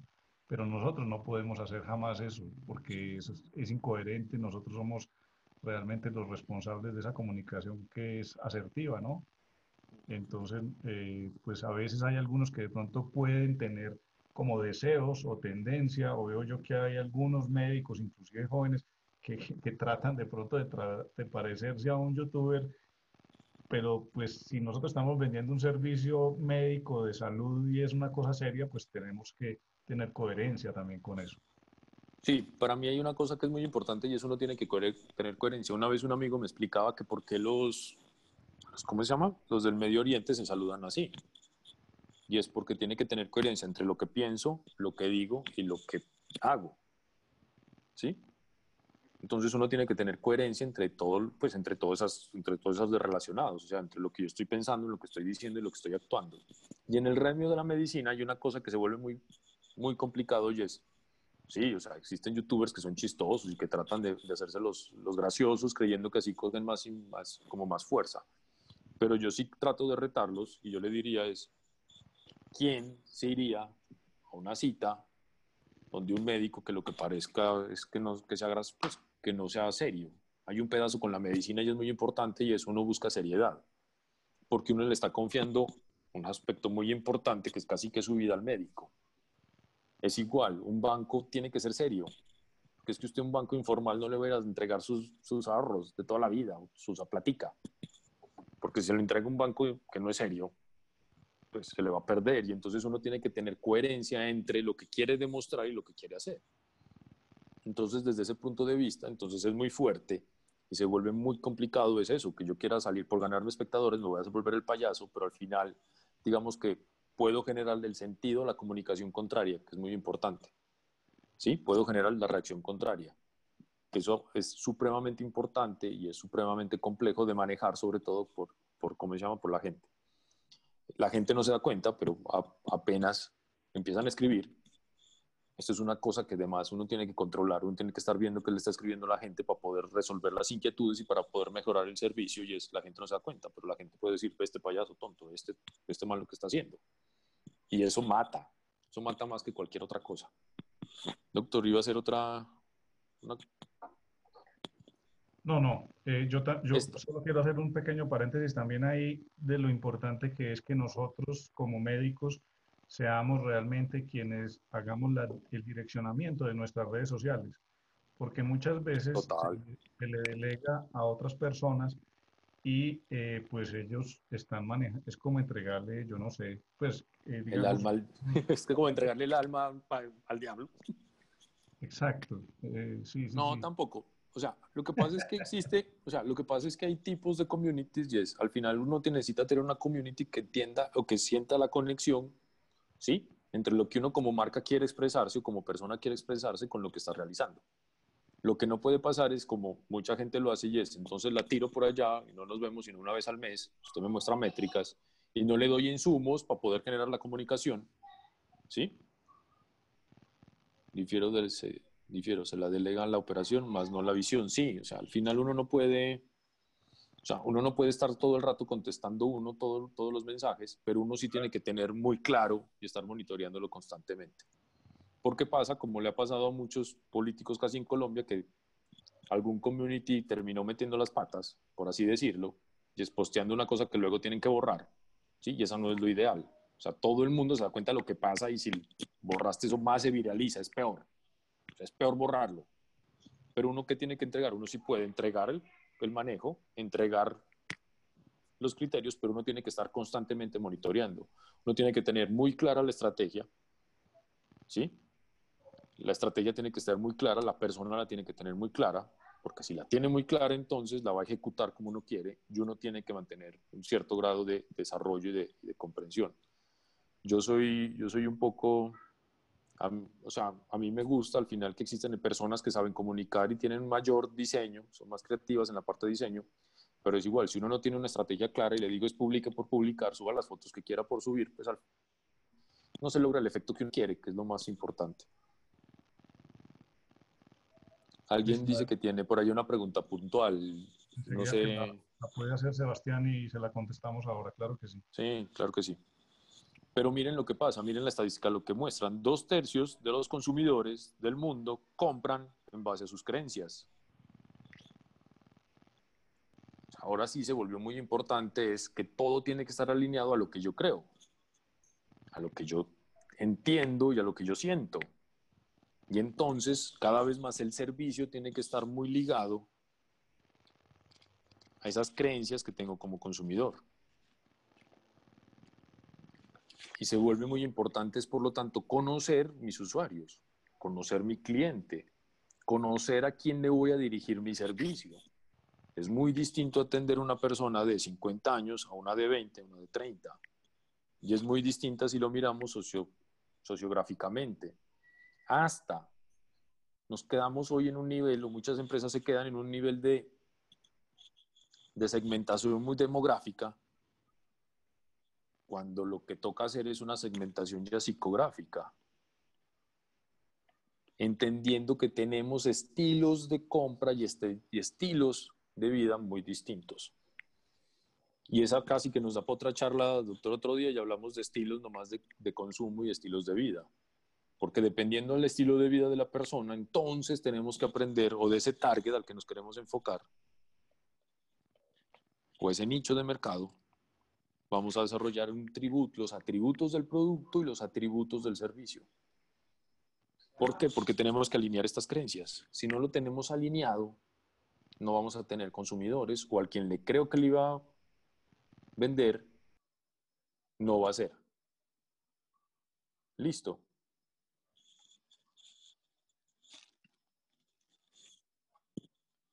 Entonces, cuando hablamos de buscar generar experiencias, tenemos que ser muy fuertes y es generar experiencias desde el punto de vista de la estimulación sensorial y emocional. Eh, ¿Qué pasa? Tenemos que tener muy claro es que cuando estemos generando las conexiones, la gente lo que lee lo recuerda menos que lo que escucha y menos de lo que ve y menos de lo que gusta o de lo que toca. Entonces, por lo tanto, toda la parte sensorial se vuelve sumamente importante y les voy a poner este, esta idea y es, cuando ustedes van a comprar ropa, una marca colombiana pues que se llama Cheviñón, que ya, ya se volvió colombiana, era, era, ¿cómo se llama? Era francesa, pero ya es más fuerte aquí en Colombia. Cuando ustedes pasan por el almacén les huele y tiene olor, y tiene olfato y ese olfato hace recordación de marca. Además, para ustedes es muy fuerte generar lazos emocionales, buscando eso mismo, buscando tener una conexión directa con los pacientes, para que de esa forma entonces la gente vuelva y vuelva y vuelva y recompre y no quiera ni salirse ni buscar otra alternativa. Las grandes marcas lo hacen constantemente. Y entonces es, piensen, ¿usted por qué compra un, compra un computador, compra un iPad? Si es más caro que el otro, tiene menos rendimiento, pues es toda una experiencia. Es toda una cosa de completamente distinta. Mire lo que es ir a un Starbucks, ¿sí? Que es una cosa bien atendida, chévere, tiene una imagen de marca, un concepto totalmente desarrollado, en el cual entonces tratan de manipular todos los conceptos para que entonces la gente esté a gusto y entienda que además de tomarse un buen café puede estar un rato, pasar un rato ameno, fácil, en donde pueda trabajar. Entonces se gastan mucha plata en tener la mejor conexión de Internet, porque lo necesitan, porque esa es su propuesta de valor, porque es lo que quieren hacer, porque eso es lo que desean hacer. Miren cómo Apple por vender, vende muy fuertemente, lo que venden hoy es estatus, es muy fuerte la venta de estatus. Eh, un poco cambiaron el, el, think different por el vender estatus, pero lo hacen muy fuerte y tratan de hacerlo mucho, mucho, muy fuerte. Por eso mismo. ¿Por qué? Porque quieren que el que compra un, un aparato de esos, esta tabletica, se siente identificado con la marca y además de que se siente identificado, la sienta y la viva. Y se dé cuenta que es diferente, se dé cuenta que le va a generar. Por aquí la pregunta de Sebastián. Ahí la, contestaste. con, eso, con eso la contestaste, porque la pregunta es que cómo, cómo hace una persona o, para, o un médico para poder demostrar que el precio que la persona está pagando es el precio justo y que no le piense que está pagando más o que está pagando menos, si la publicidad es igual. Yo, yo tengo un ejemplo para eso eh, y hay mil ejemplos, pero unos, poniendo el de Starbucks, por ejemplo, yo diría, uno puede ir a tomarse un café de Starbucks. ¿Cuánto vale un café en Starbucks? Y es, un, tinto vale, un, tinto vale 5.900. Exacto, y usted consigue tintos de... De, mil. Y de mil. O de, de 500 pesos en el centro. ¿Y quién pide descuento en Starbucks? Nadie. Nadie pide descuento en Starbucks. ¿Quién? ¿O quién pide descuento? ¿Quién pide descuento en Disney? ¿Y por qué? ¿Por qué no? ¿Por qué? Porque si me quedo pensando en el, en el tinto, ¿sí? en el tinto neto, o si lo que estoy vendiendo es solamente el tinto neto, ¿sí? entonces tengo que pensar a quién se lo estoy vendiendo. Y sí, yo puedo enfocar, enfocarme en una población que me va a comprar un tinto de 500, enfocarme en otra que me va a comprar del de 1000, tiene necesidades distintas. ¿sí? Este tiene la necesidad de quitarme el sueño, por así decirme, este tiene la necesidad de medianamente quitarme entre el hambre y pasar un rato, este está comprando qué? Este no está comprando un tinto, este está pasando, este está comprando tiempo. ¿Tiempo en dónde? En un Starbucks. Entonces cambia, cambia la percepción. Ya lo importante no es el tinto, es el tinto más, o sea, tiene que ser el tinto bueno, pero más una esfera o un completo, una cosa completa. Y es lo mismo, y es, si yo estoy haciendo lo mismo que la competencia, y la competencia vende más barato, yo no me estoy diferenciando de ellos. Y eso es muy importante. Yo tengo que entender yo en qué voy a ser el mejor o en qué quiero ser el mejor. En qué voy a ser el mejor. No es en qué quiero ser, en qué voy a ser el mejor.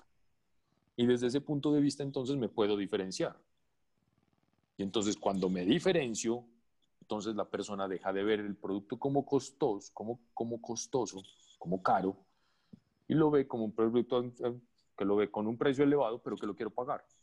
Y es lo mismo, si pensamos desde el punto de vista de los automóviles, ¿sí? es, muy, muy normal. Y es yo porque compro un carro de muchos más, de muchos millones más que un simple carro de hace 20 años, el carro más simple, porque entonces yo quiero el carro más grande, con mejor calidad, con mejor aire acondicionado, con aire acondicionado en las dos plazas, con sistema ABS, con control de tracción si cumplen con la misma parte desde el punto de vista funcional. Me transportan los dos. O sea, el Twingo me transporta igual que la RAP o que el Mercedes-Benz me transporta.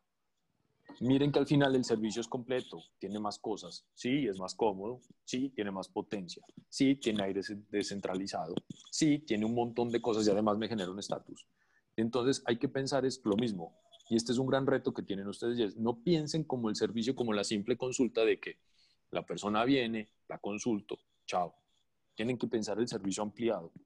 Desde la recepcionista, cómo llega, cómo la atiendo, cómo me voy a comunicar con él, cómo le voy a decir que yo soy el mejor. ¿Sí? Hasta cómo yo en la consulta lo voy a atender. ¿Cuáles van a ser mis interpretaciones? ¿Cómo es el, la mesa o el escritorio en el cual estoy haciendo la consulta? La silla que tengo los diplomas que tengo atrás o, la, toda la ambientación que tengo. Yo no puedo decir que soy el mejor médico en un consultorio de dos por dos, donde la gente está incómoda, donde no hay ni siquiera un baño y donde están unas sillas de hace 40 años, porque nadie lo va a creer. Entonces eso se vuelve muy complicado. Y eso se vuelve entonces complicado, no, y eso se vuelve muy un factores de diferenciación que tienen que aprovecharlos y que tienen que monitorearlos. Entonces ustedes tienen que empezar a entender cómo se van a posicionar, qué experiencias quieren generarle al, al usuario, al paciente, para que desde ese punto de vista entonces generen toda una esfera, tanto comunicacional como la parte donde los están atendiendo, como la consulta, que, lo, que esté alineada, que se vea muy bien alineada. Eh, por aquí Sebastián hace una, una, pues aclara un poco en la pregunta y dice que él está hablando cuando es el mismo nicho que ya está definido y la decisión se basa en precio, que qué es lo que se recomienda, bajar el precio o cómo llegar a que vean el beneficio. Y yo creo Al final que eso.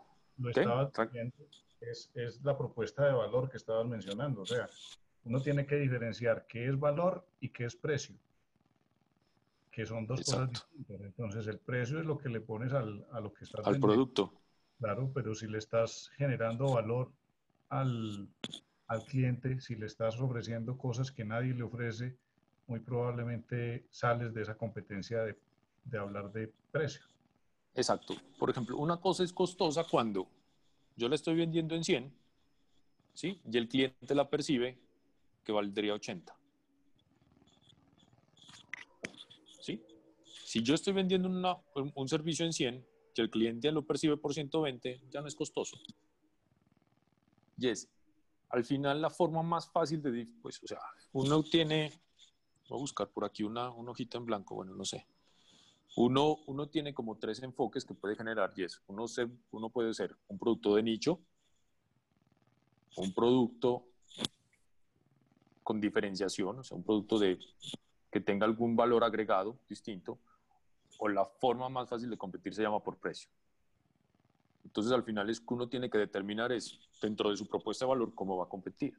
Y es, o sea, yo puedo competir por precio, la opción más simple y es bajo mi precio, bajo mi precio, bajo mi precio, me pongo a competir con la competencia por precio, no le estoy dando nada más al cliente, sino precio, precio, precio y listo. Pero el reto aquí es eso, pensar un, poco es pensar un poquito distinto, pensar un poco fuera de la caja y es, ay, pero es que fulanito lo puso a 100 mil y yo le estaba cobrando 120, ay, ¿por qué? Piense usted entonces cómo va a ser para que su cliente prefiera pagarle usted los, los 20 mil pesos de más es que tenemos que pensar es por qué la gente me va a preferir a mí y no al otro, quitándonos muchas veces esa variable de precio, porque la forma más fácil de competir, casi que diría uno, es por punto de precio. Y entonces, cuando son productos masificados, cuando son productos entonces que no tienen ya diferenciación, porque ya están en etapa, cuando mirábamos la curva de la, de la, tecnología, cuando están en la etapa decadente, entonces es sí, váyase por precio. Pero piense ustedes, tenga su propuesta de valor, genere su propuesta de valor, piense muy bien usted en qué es diferente, en qué quiere ser usted diferente y en qué va a lograr ser diferente para que de esa forma entonces no entre a competir solamente por precio. Porque entonces ahí sí queda es eso, solamente estás compitiendo por precio. ¿Cómo estimular la demanda del mercado particular actual de pacientes en salud con el bolsillo roto por la pandemia? Hombre, ¿usted cómo los estimula hoy? Es muchas veces hoy el que pegue primero va a pegar más duro y es comuníquese con sus pacientes, pregúnteles. Muchas veces la gente se centra que lo que necesita son más pacientes, más pacientes, más pacientes, más pacientes. Yo quiero son nuevos, nuevos, nuevos. Y no se ha dado cuenta que tiene una base de datos con mil pacientes, con 500 pacientes que ha atendido, que muy probablemente necesitan servicios o que muy probablemente deberían recomprar servicios. Y es primero comuníquese, primero trate de ver qué necesitan. Hoy, hoy uno tiene que saber entender cuáles son los momentos yo muchas veces es, no trataré de, de, ser como muy insistente, muy, muy fuerte para algunas cosas y es, primero comuníquese con sus pacientes recurrentes, pregúnteles cómo están, cómo van, fácilmente mire hace cuánto no van, piense si tienen que volver a asistir y desde ese punto de vista entonces mire, hay profesiones que sí, que están más afectadas. Definitivamente es muy difícil vender en, en tiempos de recesión, pero si uno es capaz de diferenciarse más fuerte, es más fácil que le compre. Entonces hay que pensar un poquito, es distinto. O sea, si yo al final no tengo un producto diferenciado y lo único que quiero es meterle precio, pues sí, me va a ser más difícil entonces tratar de vender servicios. Hace poco hacía una consultoría, un, un, servicio de odontología y le decía eso al asistente, vea, coja las historias clínicas y mire hace cuánto no vienen, hacerse una limpieza. Y con eso nomás incrementó el servicio en un 50%. No más con esa comunicación tan simple, vea, es que hace seis meses no viene, hace un año no viene, ¿cómo está? ¿Cómo le ha ido? Tenemos todas las normas de bioseguridad, usted va a estar a sano, pues mire que le puede ayudar. Conocer un poco, dígame. Esteban, además que eh, yo creo que hay veces que, que, nosotros, pues todos tendemos a juzgar bajo la óptica de nuestra propia vida. Digamos que si nosotros vemos que las cosas están difíciles, a veces creemos que son igual de difíciles para todo el mundo y eso no necesariamente es una verdad. Hay, hay personas que en esta situación de pronto pueden estar bien o, o, sin problema o mejor. Entonces uno cree que todo el mundo está mal y, pues sí, hay muchas personas que están muy mal, eso es verdad y va a haber... Oye, es duro, es complejo, o sea, la economía colombiana decreció un 15.7%. Claro, claro, pero... Definitivamente hay una contracción de demanda. Exactamente, exactamente. Pero bueno, pues hay que mirar esas alternativas con optimismo, ¿no? Sí, sí, al final pues hay dos formas de ver, los, de, ver las cosas, eso, verlas, o, ay, estoy mal, pues me voy a quedar mal, o bueno, ¿qué voy a hacer para pasarlo? Entonces al final es eso, es, o sea, si lo que normalmente me estaba haciendo no me funciona, pues pensemos un poquito distinto, pensemos un poco fuera de la caja, miramos cómo entonces lo puede empezar a traer y de pronto hoy o mañana no va a generar los ingresos, los ingresos me van a venir dentro de unos dos meses. O sea, hay que pensar un poquito estratégicamente, que es fundamental. Hay que tener un poquito de visión, hay que tener un poquito entonces de, saber conocer muy bien cómo me muevo, ¿sí? Cómo me voy a, mover y cómo me voy a empezar a sortear. Esta era una pregunta muy fuerte, pues muy fuerte no y es, piensen ustedes si recuerdan cuando compraron la última vez, o si, han, si no lo han comprado, pues no sé, su último computador o celular de la marca Apple. Y es, yo tengo un computador Lenovo, ¿sí? Pero tengo un Mac por allá también guardado y es, el Lenovo viene en una caja de cartón corrugado. ¿Qué pasa? Carlos viene con unas cosas horribles. ¿Cómo viene un Mac? Una caja blanca, pulcra, con diseño. Cuando usted lo abre se encuentra el computador divinamente puesto a disposición en una funda blanca. Entonces miren cómo al final lo que trata de comunicar uno, siendo el Mac, si este Lenovo, Lenovo es la empresa que más portátiles vende, con más computadoras vende en el mundo, no es que están hablando de cualquier par de chiquiticos, un par de monstruos, ¿sí? Pero miren cómo se diferencian. O sea, el uno por un computador cobra 700 dólares y el otro cobra 2000. Y el de 700 dólares puede que tenga mejores rendimientos, sí, pero el otro tiene 2000. ¿Por qué? Porque le está vendiendo un montón extra. Está vendiendo el iCloud, está vendiendo un sistema operativo distinto, se está vendiendo un servicio completamente distinto al otro. El otro no se, el uno quiere comprar tal vez rendimiento, el otro quiere comprar estatus. Por acá hay otra pregunta, ayúdame con ella. Un comentario de María que, que, dice que en ocasiones hay personas no especialistas que hablan en redes sociales y mejor la voy a leer porque estoy traduciendo mal.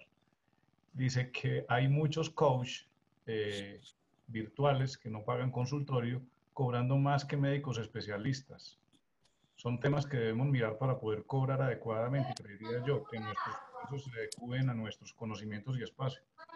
Yo comentaría ahí solamente que nosotros tenemos que saber bien con quién nosotros nos comparamos, ¿no? Es muy importante saber que, con quién competimos y, y, bueno, y aprender de la competencia, porque a veces vemos con malos ojos eso, pero resulta que si nosotros estamos dejando el espacio libre para que ellos hagan eso, pues lo van a seguir haciendo. Entonces, tenemos que tomar las riendas del, del, negocio nosotros, ¿no? O sea, hay que entender muy bien es eso, o sea, es por qué hay puertas o por qué estamos dejando puertas abiertas o por qué gente sin conocimientos o que quieran otra cosa las están aprovechando.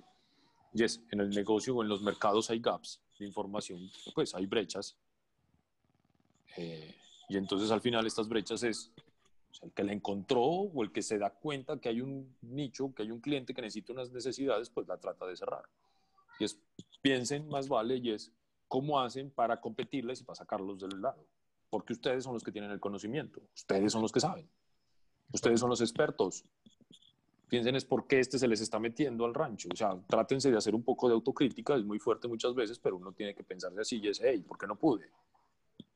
si el otro está haciendo esto, pues está, si el otro no, no, tiene nada del otro mundo, ¿por qué me está, me está metiendo en el mercado? O sea, y eso, eso es muy fuerte cuando uno tiene productos y le pasa eso.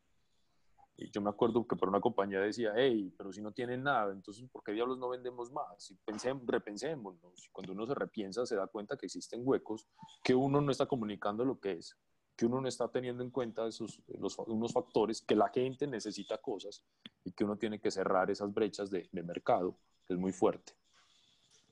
Eh, entonces hay que, hay que hacerse un poquito de autocrítica y hay que mirar es por qué ellos los están tomando, qué tienen ellos en cuenta que le están tomando y yo cómo entonces, si yo soy el que sé, ¿cómo lo voy a cerrar? Porque yo soy el que sé. Ustedes tienen una gran ventaja y es ustedes son los expertos. Ustedes tienen miles de años de, de conocimiento, ¿sí? Y son los expertos. Entonces, apréndanse primero a valorarse como expertos que son, porque cuando dicen que quieren es pelear por precios y pues, por qué diablos el otro está cobrando 5 mil pesos menos o 10 mil pesos menos, es valórense, aprendan a crear un, servicio, tengan una propuesta de valor, vendan una experiencia completa, entiendan que el cliente no solo va para la consulta. Eh, a mí hay una cosa que me marcó mucho y es, este tipo de conferencias no las debieran dar en el pregrado. Gracias. Bueno, eh, tenemos, eh, eh, de hecho, hice una convocatoria también para universidades y en pregrado y, y, la idea con Mumbo, para los que están llegando y de pronto no tienen claridad, pues es una de ellas es eso. Ahora próximamente va a haber un congreso de especialidades médicas de Colombia en Santander que lo van a hacer nacional e internacional y vamos a participar en él porque yo quiero que los jóvenes antes de salir de la universidad, de la Facultad de Medicina y los que están recién saliendo y los que están especializándose aprendan de estos temas. De eso se trata Mumbo. Entonces, al final, sí, hay cosas que uno tiene que aprender es, hey, hombre, pues entonces, ¿qué? Y es cuestionarse uno mismo qué va a hacer. Cuestionarse uno muy bien es qué, qué nicho. O sea, puedo tener un nicho de base de la pirámide. Hay una estadística muy fuerte y es que en Colombia solamente paga el 20% de la gente que podría pagarlo medicina prepagada. ¿Y es por qué? Porque no, no sienten por qué la tienen que pagar, no ven un servicio diferencial. Y entonces pregúntense eso. ¿Por qué? Dos, pregúntense muy bien y muy fuerte es, o sea, la gente está comprando el servicio básico, quiere el servicio ampliado. Es que para mí, en serio, para mí es muy diciente y es, si uno está pagando una consulta particular y el médico ni siquiera lo, lo mira uno a los ojos, porque está pendiente del, del computador, pues es muy difícil vender o, que la gente salga contenta. Eh, piensen un poco y es, los que tienen hijos es, si a usted le toca un pediatra malhumorado, usted no vuelve.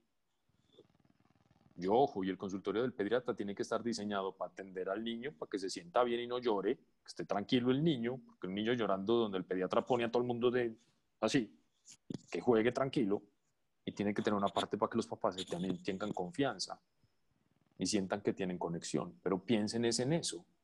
Piensen al final es que no vendan el servicio purito y neto, o sea, la consulta de 10 minutos de la EPS. Que listo, habrá un mercado, hay un nicho de mercado que sí, que necesita la consulta de 10 minutos. Listo, pero entonces entiéndanse como tal que es una consulta de 10 minutos, la voy a hacer de 10 minutos, la voy a tratar de dar lo mejor posible, voy a tratar de darle un tip distinto a la gente para que me vuelva a comprar la consulta de 10 minutos. Pero si estamos tratando de ofrecer productos profesionales, productos diferenciados, pues hay que hacerlos diferenciados, hay que ir un poco más allá. Y es muy importante y es los puntos de contacto. Hombre, ojo cómo contesta las secretarias, ojo cómo responde la community, ojo cómo usted también contesta a su paciente, ojo con el anuncio que sale en redes sociales, ojo con, ojo con.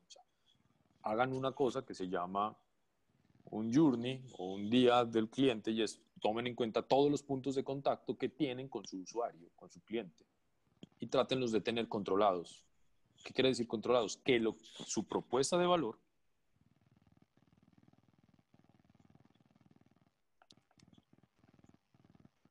se sienta y se vive en cada punto de contacto. Puse aquí, resalté una palabra que dice activismo, y es porque su propuesta de valor, su propósito superior como persona, necesita que usted sea un activista, que la sepa, que se la crea, que la quiera, que la pueda comunicar. Porque si no, no sale. Si no, se rompe. Porque por más que usted trate de hacer cosas, si usted mismo no la cree, entonces se va a romper. Se va a generar una disrupción y desde ese punto de vista, si no, hay, no, hay una disrupción, entonces la gente no le va a creer. Si la gente no le crea, no va a seguir yendo. O si la gente no siente lo que usted quiere vender, la gente no va a seguir. Entonces es muy fuerte que usted mismo se vuelva, usted mismo se vuelva en su principal activista, se vuelva en su principal fuente y en su primer motivador y en su primer canal de divulgación. Ustedes son su primer punto de contacto y ustedes son su gran diferenciadores. Ustedes tienen una gran ventaja por su profesión y es, ustedes por su propio servicio se pueden diferenciar, cosa que en la mía es más difícil. O sea, somos cada vez más eh, homogéneos, diría yo, o sea, todos nos graduamos, todos sacamos entonces un cartón de profesional, todos entonces hay un montón de gente que sabemos hacer medianamente lo mismo y que cada vez entonces eh, nos tratamos de diferenciar en otras cosas. Para mí es muy importante entonces que la gente entienda cuál es su propósito como persona y para mí es muy importante que además se vuelva uno mismo su principal activista. Y lo que les decía, piense, diga y actúe, tenga coherencia. Si usted no tiene coherencia, su paciente se lo va a cobrar. Y ahí sí lo va a ver como costoso. Y ahí sí le va a decir al otro que no vaya porque usted es malo, que usted es muy caro, que es carísimo. En cambio, el otro le va a decir, no, es que es bueno. Si usted hace todo coherentemente, le va a decir, no, hermano, eso es buenísimo, vale la pena pagarlo, eso es lo mejor del mundo que hay, es una machera, una maravilla. Entonces piénsense un poco y cuestionense un poco esa parte. Hay un, en serio. ¿Qué? interrumpo aquí un momentico. no sé si vamos mucho tiempo, no sé si ya nos vamos paseando mucho de tiempo. Vamos a, en 15 minutos logramos terminar o no? Sí, pues lo voy a, ya me voy a pasar unas diapositivas. Perfecto, dale, adelante. No, cuéntame. No, yo iba a decir que, que es muy importante el tema de la propuesta de valor y, y quiero también enfatizar sobre el tema del contacto, porque Hoy en día nosotros, los pacientes nos conocen, pues si estamos en redes, somos ese primer contacto entre comillas, estamos como en una vitrina. Pero después, quien empieza a atender nuestros pacientes son o el community manager que le está contestando, o si tenemos alguien como una asistente que es la que se está encargando de eso. Y a veces esas rueditas las dejamos por ahí como sueltas, de pronto sin darle la suficiente información a esas personas para que ellas de manera autónoma puedan contestar. Yo solo les llamo la atención a eso a mis colegas que me están escuchando esta noche porque es importante tener eso en cuenta. Sí, es muy importante es tener, insisto, para mí tener, uno tiene que garantizar que el mensaje llegue y llegue adecuadamente.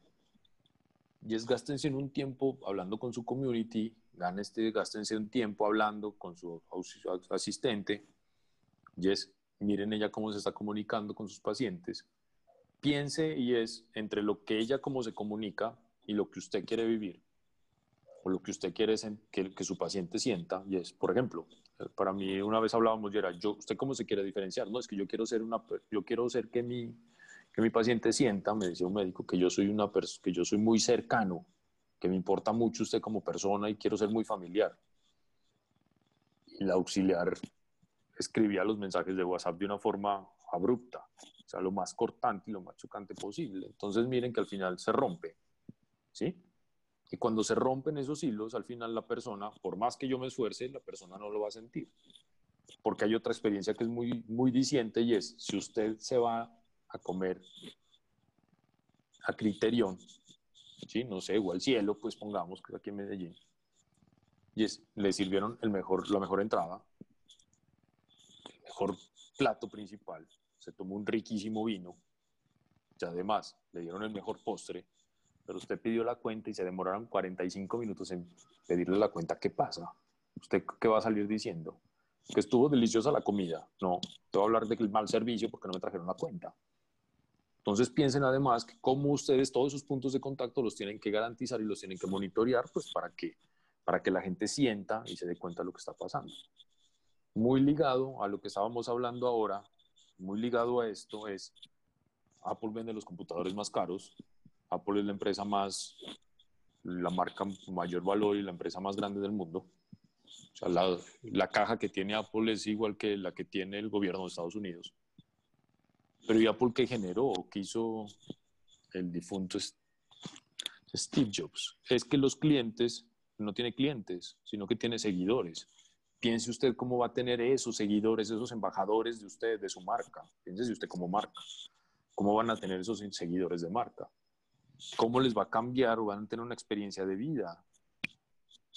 Van a tener la mejor experiencia, van a tener la mejor consulta. ¿Sí? Para que le genere una conexión emocional. Si usted tiene una conexión emocional, si usted logra una conexión emocional con su paciente, lo más probable es que esa persona vuelva y vuelva y lo y además va a hablar de usted maravillas y va a seguir yendo y va a seguir contándole a todo el mundo.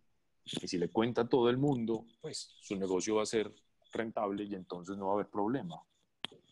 Entiéndame que para el que compra un computador como un MacBook Pro de 15 pulgadas que vale hoy en Colombia 9 millones de pesos, no dice que es caro. Dice que es el mejor computador del mundo y que valió la pena gastárselos. Que tiene N mil cosas distintas al otro. A este, a este Lenovo que tengo que vale 3. ¿Por qué? Porque es que al final está comprando, son todas esas experiencias, todos esos atributos extras que tiene, ¿sí? Y me se vuelve además fanático. Cuando ustedes logran tener seguidores o fanáticos, pues ya lo tienen listo, porque ellos solitos se van y ellos solitos van a comunicar y ellos solitos se van a empezar a contarle más y más cosas. Eso es lo que tienen que buscar, ese es el punto en que tienen que ir. Pero entonces cuando para llegar a ese punto no es un camino fácil, no se logra de la noche a la mañana y toca ir pensando poco a poco ir ganando terrenos. Entonces, ¿cómo uno empieza a ganar terrenos? Y es listo, tengo claro mi propósito superior como persona, tengo claro mi propuesta de valor, ahí sí como servicio, estoy generando una marca, ¿cómo me estoy vendiendo yo con mi nombre, si es ese, como marca? ¿Sí? Esta marca tiene relación con esta propuesta de valor, están relacionadas. Tres, empiezan a pensar en el servicio que están pensando, vendiendo y cómo entonces todos esos puntos de contacto o esas personas que tienen relacionadas con el servicio están acorde a esta propuesta de valor.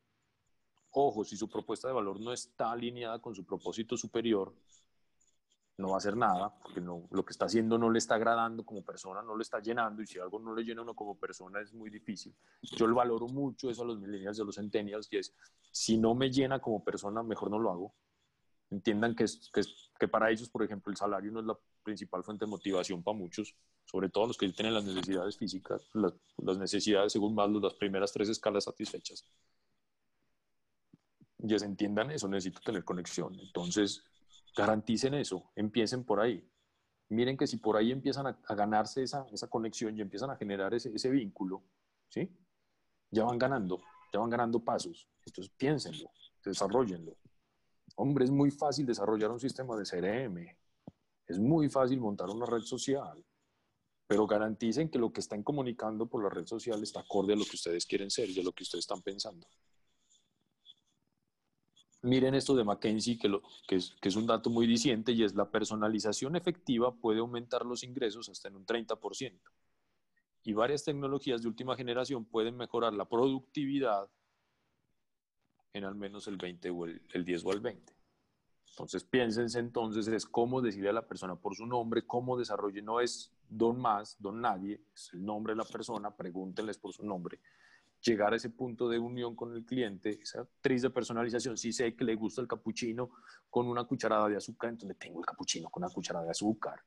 Es que por un café de 3 mil pesos, piensen hasta dónde vale la pena invertir en un café de 5 mil pesos, que cuesta en una máquina de estas Dolce, pues, con una de esas de Nutresa vale 4 mil. Entonces piensen en ese, o sea, detallitos tan simples como que pueden generar. Detallitos tan simples de llamar a preguntar cómo está, qué puede generar. Piensen en todas esas relaciones que tienen que generar, todas esas relaciones, esos vínculos que tienen que generar, qué les va a generar de rentabilidad. Y ahora sí, piensen en la tecnología, que la tecnología los va a hacer más rentables. Entonces, tengan un sistema que usted le da la cita, le manda un recordatorio, se la agenda, se la se la pone en la agenda. Hablando con, la, con, con una odontóloga le decía es, ¿usted a quién atiende? Me decía, altos ejecutivos. Su auxiliar conoce cómo se llama la secretaria de sus altos ejecutivos, no. ¿Y para qué lo necesita conocer? Pues si ella es la final la que le maneja la agenda. Se la tiene que ganar, porque es que ella la que le va a decir, doctor, es que mañana tiene cita con la doctora, con la doctora, entonces pilas no vaya, ¿cómo se llama? No se vaya por otro cuento. Entonces, ojo con eso. ¿Y qué? ¿Y más empresas los están haciendo? Sí. Airbnb lo hace. Todas las empresas lo están haciendo. Netflix lo hace. ¿Usted por qué ya prefiere ver Netflix y no cambiarse? Pues porque Netflix demuestra lo que es. Porque compra siempre, porque siempre googlea. Porque Google le da todo. Le da toda esa experiencia que usted le quiere porque le está generando a través de la tecnología desarrollarle, personalizarle la información que quiere ver. Ahora sí piense usted, y el gran reto es cómo hacer que sus pacientes generen lazos emocionales. Ese es su reto, búsquelo. Trate de lograr cómo entonces va a generar lazos emocionales con sus pacientes para que a largo plazo entonces ellos mismos sean embajadores de ustedes y les generen una cosa que en el mundo de hoy se llama plataformas, que es que el cliente le genera valor al cliente. Pero eso digamos que ya se sale de esta charla piensen eso muy fuertemente y lleguen entonces a ese punto para, para revisar entonces cómo van a hacer para lograr esa unión, para lograr esa conexión con sus, con sus pacientes, que tienen una cosa, tienen una ventaja muy bonita y es que prestan un servicio que toca mucho las fibras de la persona, porque es un servicio fundamental, porque tiene mucha relación con la vida y que desde ese punto de vista entonces pueden generar conexiones supremamente bonitas. Eh, me acuerdo de mi madre que mm, cuando tenía su oncóloga con la cual no hablaba nada de su enfermedad, sino que hablaba de costuras y de, y de tejidos, se mejoró muchísimo. Apenas le pues apenas por cuestiones de, de cambio de la señora de, de, país de, donde estaba aquí en Medellín, se fue a vivir a Bogotá. Le tocó otro nuevo con el cual no sintió esa conexión y ahí mismo decayó. Miren, miren la estrategia y miren la importancia. Bueno, por ahí hay unas preguntas, doctor. No sé si eso, eso les quería compartir el día de hoy. Ya otro día podemos hablar más de otros temas, pues, pero la idea era esa, cómo generarles esa gran intriga y esa necesidad de que entonces empiecen a evaluar todos esos aspectos. Esteban, pues, eh, pues no. Doctor, muchas gracias. Te agradezco muchísimo haber no, usted.